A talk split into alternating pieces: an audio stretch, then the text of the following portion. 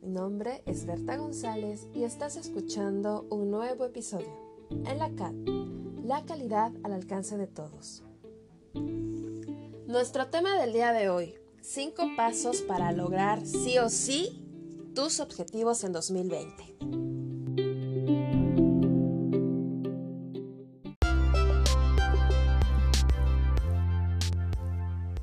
Sé que muchos se encuentran ya de vacaciones o bien trabajando pero con una carga de trabajo bastante ligera por las fechas.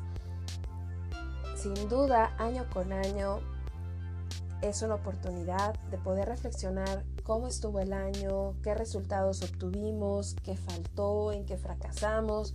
Vaya, es un ejercicio que todos los seres humanos deberíamos de hacer. Sin embargo, la verdad, a veces o muy pocas veces lo hacemos. Y el día de hoy yo les quiero traer una propuesta muy sencilla de cómo trazar tus objetivos para el próximo 2020 y que sea una forma muy práctica, muy sencilla, muy fácil, que usted, vaya, que no haya ningún pretexto para hacerlo. Comenzamos. Paso número uno. Revisar objetivos 2019 es importante que te tomes un tiempo para revisar esos objetivos que tienes trazados para este año. Ya sea donde lo tengas, si lo tienes en una libreta, en una aplicación, vaya, donde sea que lo, lo tengas anotado, que revises si lograste dichos objetivos y ser lo más honesto posible contigo mismo. ¿Por qué? Nada de que, ay, logré esto a medias.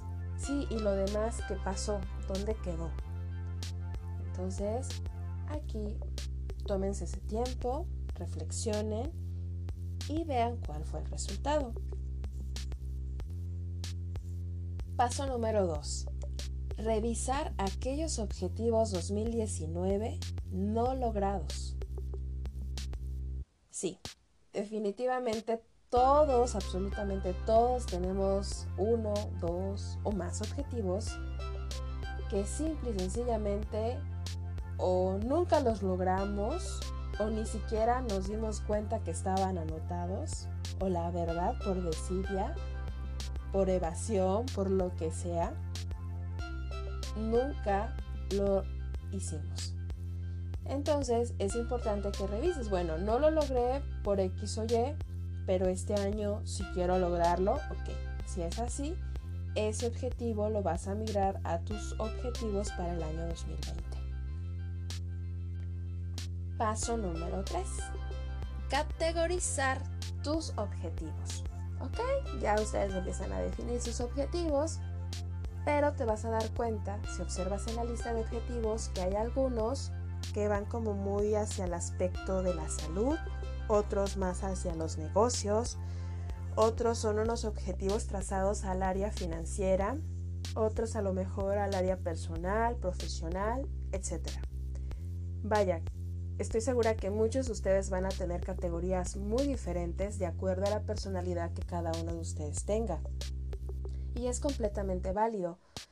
Y aquí la idea es que puedan ubicar todos estos objetivos que se tracen para el próximo 2020 en categorías. Créanme que es como muchísimo más sencillo, a diferencia que las tengas todas eh, revueltas por categoría. Te permite tener un mejor control y visualizar cada una de esas eh, áreas en las cuales tú quieres tener resultados tangibles. Punto número 4 es smarterizar. ¿Qué es smarterizar? Bueno, smarterizar es que de esos objetivos que te hayas trazado debes revisar si son específicos, medibles, alcanzables, realistas y si tienen un tiempo determinado para lograrse. Porque deberías de considerar smarterizar tus objetivos. Bueno, por una sencilla razón. Muchas veces decimos, ay, pero es que yo quiero viajar a tal país. Y ese es el supuesto objetivo. Yo te diría desde mi punto de vista que es un objetivo, bueno, ni siquiera es objetivo, la verdad, es un simple deseo, sueño, hasta ahí. ¿Por qué? Porque carece precisamente de la parte fuerte que es esmarterizar tus sueños. Y si no tiene una fecha próxima a lograrse, simple y sencillamente no está en el mapa y ni va a estar en el mapa de, vida ni de nada.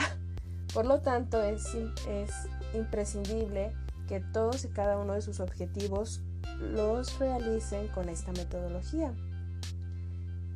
Ejemplo, puedo decir que quiero ir a tal país para el próximo año y puedo decir, ah, en el mes de agosto con un presupuesto de tal cantidad, eh, en el mes de tal, ¿no?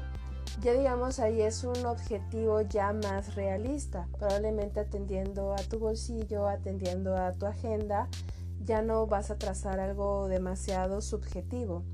Y eso es lo importante, porque muchas veces podemos trazar diversas cosas, pero son subjetivas. Y eso que implica que va a llegar el año, bueno, va a llegar diciembre del año 2020 y te vas a dar cuenta que algunas cosas no las hiciste.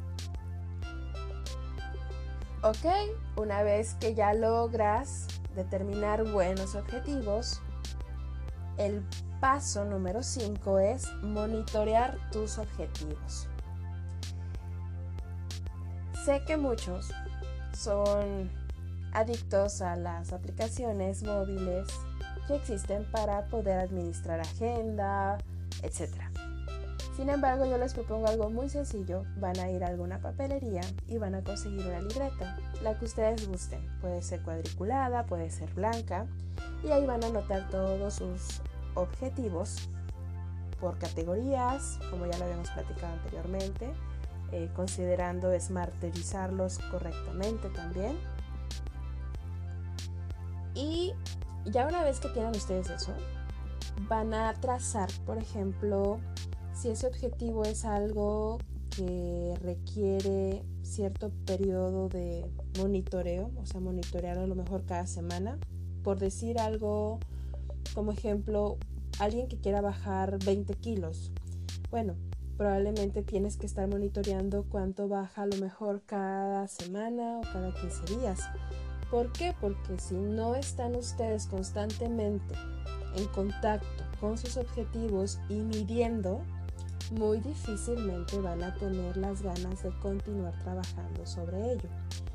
Por tal razón, para mí es muy importante que ustedes lo hagan de puño y letra. Eso exige que tengan un compromiso aún mayor para con ustedes.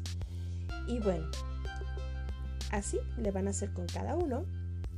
Y una vez que tienen claro, pues esta libreta va a formar parte de, de su vida por un año y van a poder ustedes fácilmente ir teniendo un diálogo con sus propios objetivos y va a ser una forma muy sencilla de estar siempre presentes.